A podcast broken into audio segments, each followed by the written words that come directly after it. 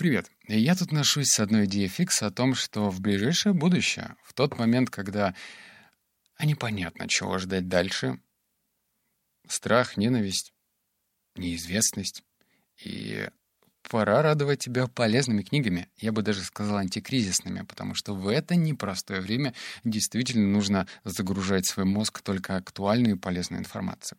Сегодня разбор книги под номером 105 «Законы победителей. Мудрые истины. Стратегия успеха». Я выписал 8 выводов, некоторые из них простые, три прям классные. Они мне очень сильно понравились, один из которых стал моей будущей привычкой. Это вывод номер два. О нем поговорим чуть позже. Также я представлю для тебя свой антикризисный план на тот случай, если ты не хочешь просто выжидать и смотреть на свой банковский счет и думать, «Эй, остановись!» А как-то его сохранить и желательно, ой, как сильно приумножить. Но об этом позже. Начнем с первого пункта. Цитата. «Но те, кто постоянно откладывает решение на потом, теряют уверенность в себе, не говоря уже о том, что не существует такого понятия, как отказ от решения. Даже если вы не хотите принимать решение на самом деле, вы его уже приняли. Вы решили, что все должно оставаться по-старому. Другими словами, вы решили ничего не решать. Однако такое состояние сопряжено с большими затратами энергии. Оно давит на вас и лишает свободы действия цитата закрывается. Ой, кавычки. А что ты ждал от человека, который просто помешан на продуктивности и эффективности? Конечно же, я за это зацепился. И поймал себя на той мысли, что я всегда раньше старался избежать неприятных принятий решения. Ну, знаешь, надеялся на то, что проблема как-то сама рассосется, решится, откладывал, откладывал, откладывал, а потом эта проблема шандарахивала мне по голове, и я сидел больно затирая эту рану и думая, что а что я раньше не решил эту проблему. Так вот, если у тебя сейчас есть что-то подобное, и ты откладываешь решение этого вопроса на потом, то мой тебе совет. Прими решение. Да-да, нет-нет, взрослый ответ. В любом случае, ты высвободишь энергию, направишь ее в то русло, которое тебе необходимо. Помни, что продуктивность и эффективность — это не какие-то чит-коды, где ты становишься сверхчеловеком. Это маленькие детальки, которые и составляют нашу жизнь. И этот совет был как раз-таки про это. А, пункт номер два. Начиная с сегодняшнего дня, все мелкие решения буду принимать в течение 30 секунд. Принимая любое решение, буду задавать себе следующие вопросы. А каковы будут последствия? Стану ли я счастлив от этого? Так я смогу научиться разбираться в самом себе. Вот, это вывод про тот, про который я говорил ранее. Это моя будущая привычка. Вне зависимости от того, сложный это вопрос, несложный, я принимаю решение в течение 30 секунд. И, конечно же, есть исключения. Ну, знаешь, когда нужно прям посидеть, подумать, прям взвесив все за и против, ну, когда на кону что-то серьезное. Тут, конечно, исключение. Но в любом случае я буду стараться принимать решения в течение 30 секунд. И уже книга сделала свое, когда ты не просто прочитал, не просто умно кивнул такой «О, класс!», но и взял и сделал. Пункт номер три. Когда мы ничего не делаем, то ощущаем прямо-таки угрызения совести. Мы уверены, что обязательно должны быть чем-то заняты. Человек, который не знает, чем заняться, скучает. Но тому, кто каждое мгновение жизни воспринимает как шанс — и подарок судьбы, скучать просто некогда. Он знает, что время относительно. Скучают, как правило, только те, кто не умеет ценить момент и не способен воспользоваться ситуацией, в которой оказался. А, я выписывал этот момент, когда был в карантинной зоне, и я понял, что он точно и четко описал меня. Я, ну, больше, наверное, причисляю себя к интроверту и могу находиться само, самим собой долгое время, но иногда все-таки скучаю. И скука, она неправильная. Даже тишиной, даже тем мгновением, когда ты просто сидишь в пустой комнате или смотришь куда-то вдаль, это, блин, тот момент, который вот в, точно в таком виде никогда не повторится. Он уникален. И я не знаю, сколько времени, лет должно пройти, чтобы полностью понять этот вывод, пережить его, прожить и жить по этим канонам. Потому что в теории звучит просто. О, ценить мгновение, ценить мгновение. Э, но здесь даже не про это, а про то, что когда ты скучаешь, помни, что вот именно это мгновение, оно уникально. Постарайся вот прям взять, оглянуться на все 360 градусов, подумать, а что можно сделать и как получить удовольствие в данный момент. Пункт номер четыре. Что конкретно я могу сегодня сделать, чтобы посвятить больше времени тем делам, которые определяют размер моего дохода? Когда я... Все, цитата закрывается. А когда я перечитывал все эти тезисы, которые я выписал, я, блин, вспомнил об этом выводе. И вспомнил поздно, потому что этот вывод охренительный. Если помнишь, я, ну, наверное, месяца полтора-два назад говорил о том, что у меня не то что проблема, но есть такая уязвимость в плане планирования. То есть мне достаточно тяжело удается, вот, знаешь, садиться, распланировать свой день, следующий день и так далее. Но вот этот вопрос, если задавать его в обратном порядке утром, вот, например, ты проснулся и задаешь себе его. Что конкретно я могу сегодня сделать, чтобы посвятить больше времени тем делам, которые определяют размер моего дохода? Когда ты задаешь этот вопрос, у тебя начинает формироваться какая-то картинка. Попробуй в следующий раз. Вопрос простой, как ты видишь. Если задавать его часто, утром, то первые мысли, которые к тебе приходят в виде ответа, они могут казаться бредовыми. Но если ты переносишь эти мысли на бумагу, ну или там на компьютере печатаешь, то рано или поздно будут появляться здравые ответы. И эти здравые ответы помогут тебе в планировании. Так что этот вывод мне особенно понравился. Вывод пятый. Реакция на проблемы. Ну, как никогда актуально.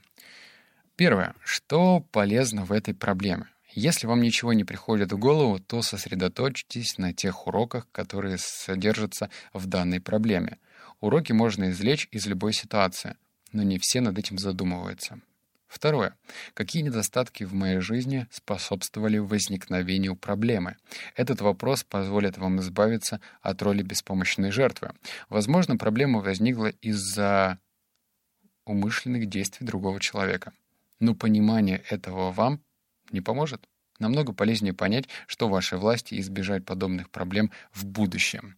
Так вот, что полезного в этой проблеме? Наверняка у тебя ну, кризис как-то коснулся в какой-то мере. Кого-то больше, кого-то меньше. Но что полезного в этой проблеме? Какие уроки ты можешь извлечь?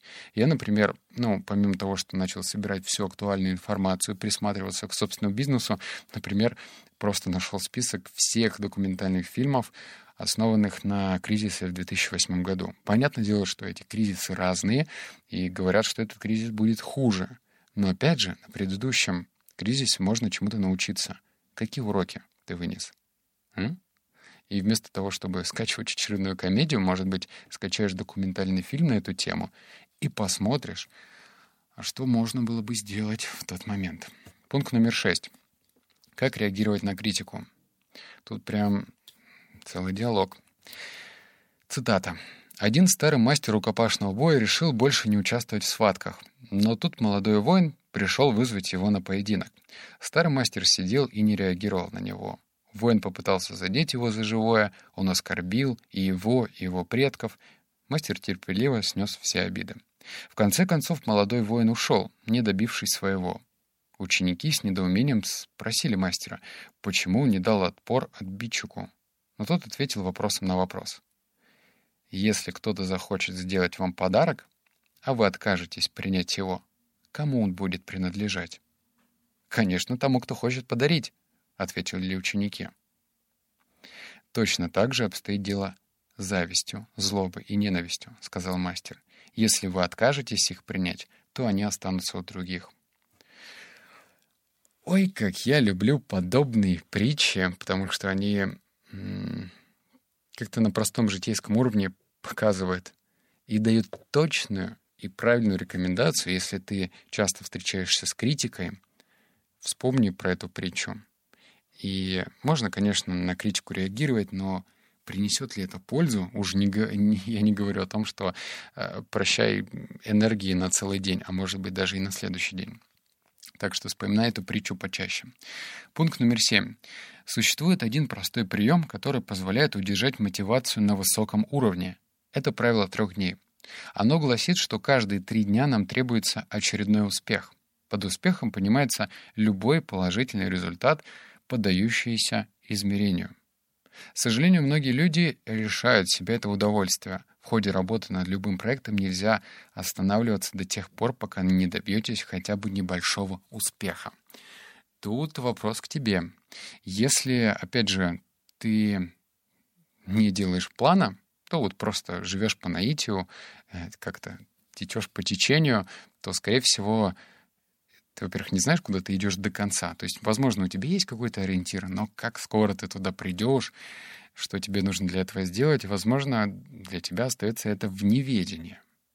Но если ты э, слушал мои книги, которые я озвучил по планированию, то наверняка уже что-то из этого внедрил. А именно, ну хотя бы какие-то базовые элементарные вещи там в течение дня, что делать, как делать и так далее.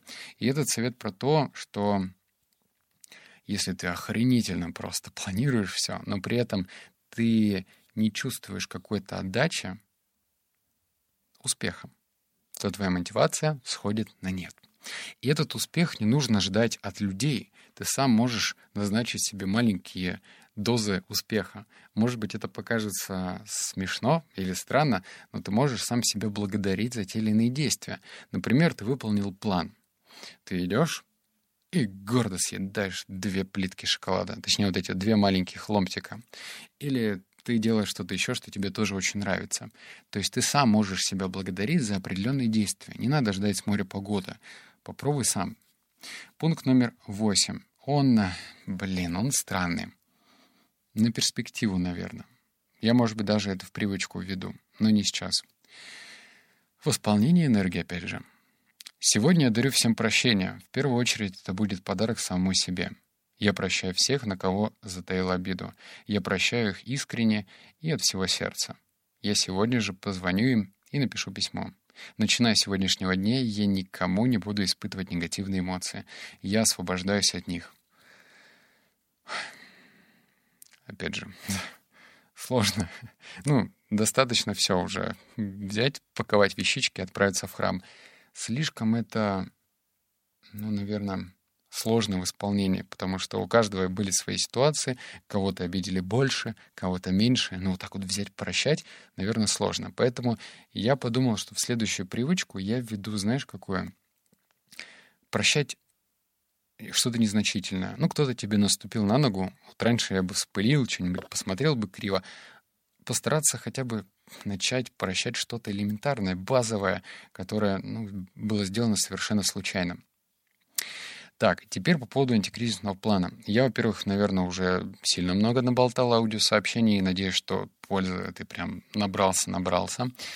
У меня есть для тебя информация. Рассказываю.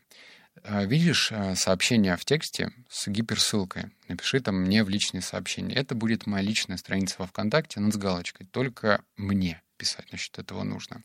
У меня есть антикризисный план. Я тебе озвучу все подробности, как сделать так, чтобы ты получал 20% годовых. Это абсолютно естественно, все законно, понятно на уровне Телеграма. Что это значит? Ну вот, например, телеграм-канал, вот этот «Книги на миллион» мне приносит от 400 до 500 тысяч рублей. То есть я знаю, о чем говорю. И если тебя интересует 20% годовых, то welcome, пиши мои в личные сообщения. Но есть одно ограничение. Во-первых, у тебя должно быть своего капитала 200 тысяч. То есть если у тебя меньше денег, то, пожалуйста, вкладывайте деньги в себя, в свое развитие, в книги, не знаю, тренинги, если ты их смотришь. В общем, прокачивайся. Но точно не держи эти деньги на депозитах. Ну, не надо. Банки будут слопываться. Это очевидно. Это и статистика показывает по кризисному времени. А если ты держишь типа в надежных банках, ну, из разряда Сбербанк и ВТБ, то там мизерные проценты. И этот мизерный процент идет просто, знаешь, на что? На то, что эти банки реинвестируют эти деньги и выдают кому-то кредит. То есть, ну, на тебе просто зарабатывает, а инфляция поедает твои деньги. Так что это прям грустно. В общем, э, я записал аудиосообщение для тебя. Напиши мне в личное сообщение, я тебе его отправлю. Оно прям с инструкцией. Не буду тебя грузить и четко тебе расскажу, как это все будет происходить, что, зачем почему. Ну и сколько ты на этом будешь зарабатывать. И какие гарантии я тебе даю. Так что обнял, поцеловал, заплакал, но э, ты же ждешь, наверное, от меня рубрику «Добро», и я про это не забыл. Рубрика «Добро» следующая. Э, в это время, может быть, если тебе одиноко, и ты думаешь насчет того, что было бы здорово завести домашнее животное, Не надо покупать собак, кошек. А попробуй, не знаю, в интернете вбить приют для животных в твоем городе и съезди туда. Посмотри на это маленькое чудо, если тебе нравятся собаки, или маленький комочек счастья, если тебе нравятся кошки. И просто понаблюдай, как живут эти животные. У этих животных нет своего хозяева. Им не повезло родиться каким-нибудь именитым породистой кошкой или какой-нибудь редким видом собаки. Нет. Я был когда в Японии, я помню, в одном магазине котенок стоил 400 тысяч рублей. Это минимальная стоимость. Максимально было 2,5 миллиона. И я не осуждаю тех людей, которые покупают их. Но просто что тебе надо? Тебе нужен котенок или статус? Тебе нужен э, тот щенок, который будет тебя считать своим самым лучшим другом и любить тебя, или статус, чтобы всем показать, какой у тебя классный собакин. Кто тебе нужен? Подумай насчет этого. Я горжусь, что у меня дворовый кот, и когда я буду жить в доме, у меня обязательно будет дворовая собака. Ну а теперь точно обнял, поцеловал, заплакал. Подумай об этом.